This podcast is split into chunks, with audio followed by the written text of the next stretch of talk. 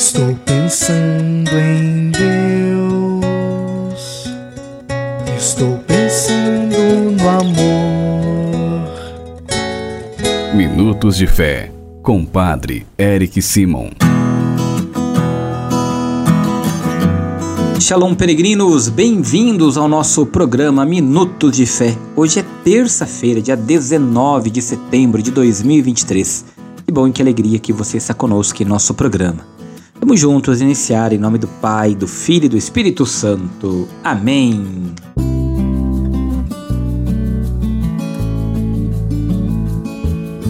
No início do nosso programa, antes de escutarmos a boa nova do Evangelho, vamos juntos fazer a invocação ao Espírito Santo. Reze comigo e peça ao Espírito Santo que venha sobre você, sobre todo o seu dia. Vinde, Espírito Santo, enchei os corações dos vossos fiéis e acendei neles o fogo do vosso amor. Enviai o vosso Espírito e tudo será criado, e renovareis a face da terra. Oremos.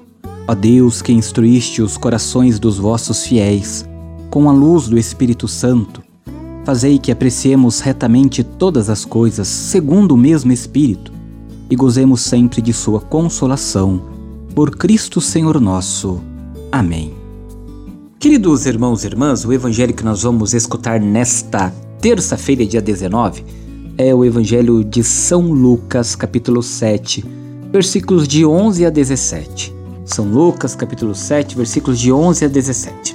Antes, quero lembrá-los que se você está nos escutando na parte da manhã, na parte da tarde, o nosso programa Minutos de Fé, e mora aqui perto de Andirá, próximos aqui, Cambará, Bandeirantes, Barra do Jacaré, quiser participar conosco da nossa missa votiva em louvor a São José, você é meu convidado para participar conosco hoje, nesta terça-feira, dia 19, às 7 horas da noite, no terreno onde nós vamos construir o Santuário de São José. Você é meu convidado. Para ter todas as informações, você pode ligar no telefone aqui da paróquia 3538 1107. Pode também, neste mesmo número, mandar, um, mandar sua mensagem no WhatsApp. E aí nós vamos orientar você, tá bom? Então, nesta terça-feira, hoje, nós teremos missa votiva de São José no terreno onde iremos construir o santuário e vocês são nossos convidados para participarem conosco. Lembre que nós iniciamos hoje também a novena São José Providenciai.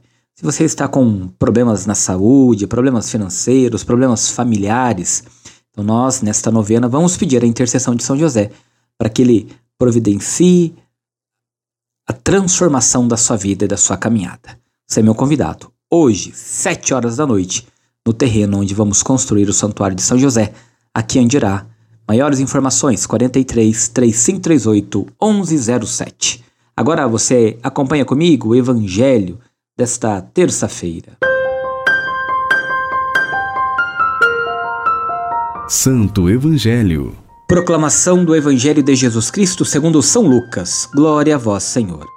Naquele tempo, Jesus dirigiu-se a uma cidade chamada Naim. Com ele iam seus discípulos e uma grande multidão. Quando chegou à porta da cidade, eis que levavam um defunto, filho único, e sua mãe era viúva. Grande multidão da cidade a acompanhava. Ao vê-la, o Senhor sentiu compaixão para com ela e lhe disse: Não chores. Aproximou-se, tocou o caixão e os que carregavam pararam. Então Jesus disse: Jovem, eu te ordeno, levanta-te. O que estava morto sentou-se e começou a falar. E Jesus o entregou à sua mãe. Todos ficaram com muito medo e glorificaram a Deus, dizendo: Um grande profeta apareceu entre nós e Deus veio visitar o seu povo. E a notícia do fato espalhou-se pela Judéia inteira e por toda a redondeza. Palavra da salvação. Glória a vós, Senhor.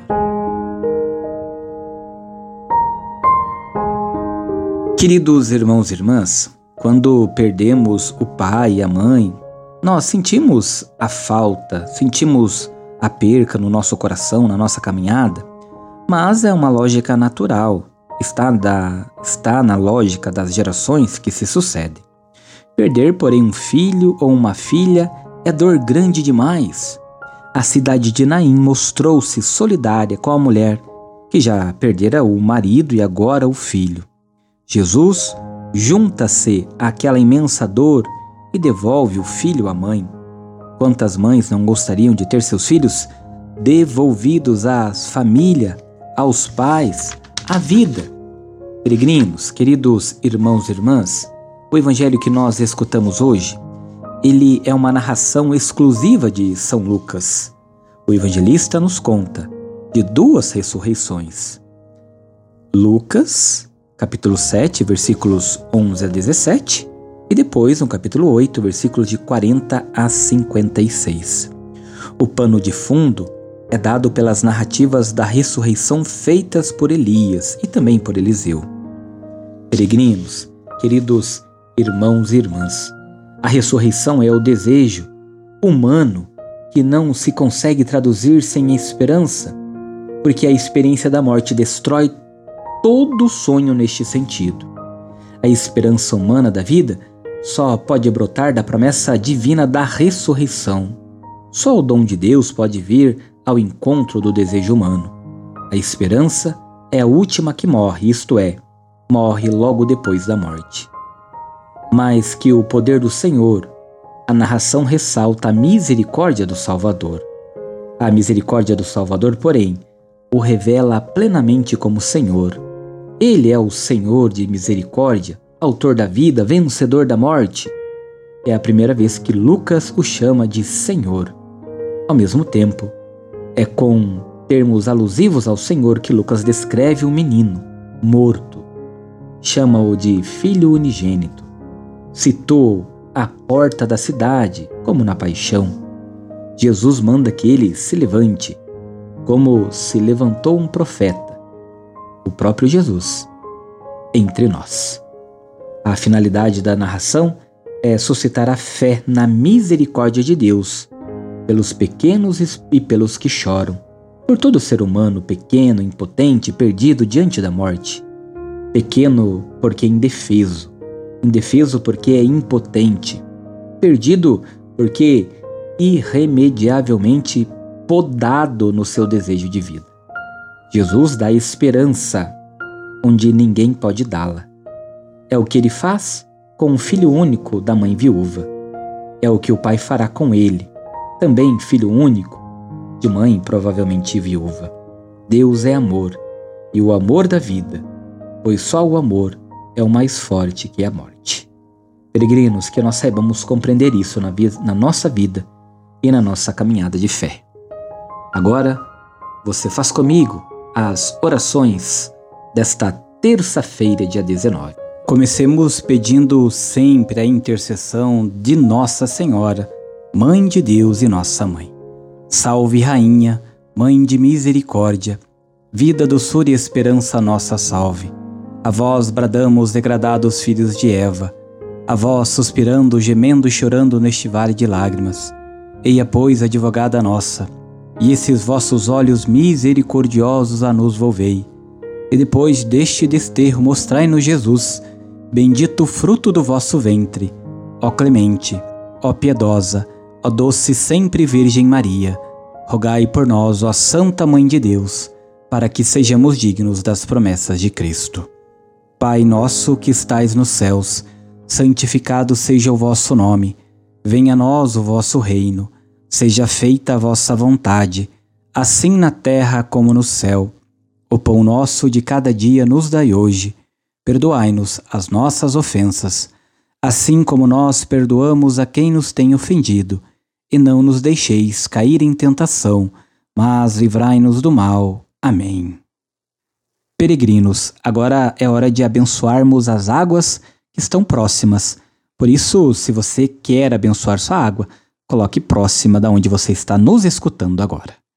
A nossa proteção está no nome do Senhor, que fez o céu e a terra o Senhor esteja convosco, Ele está no meio de nós.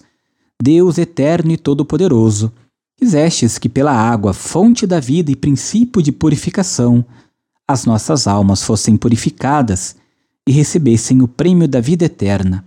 Abençoai esta água, para que nos proteja e renovai em nós a fonte viva da vossa graça, a fim de que nos livre de todos os males e possamos nos aproximar de vós com o coração puro e receber a vossa salvação, e que ela recorde a água do nosso batismo como fonte que jorra para a vida eterna por Cristo nosso Senhor.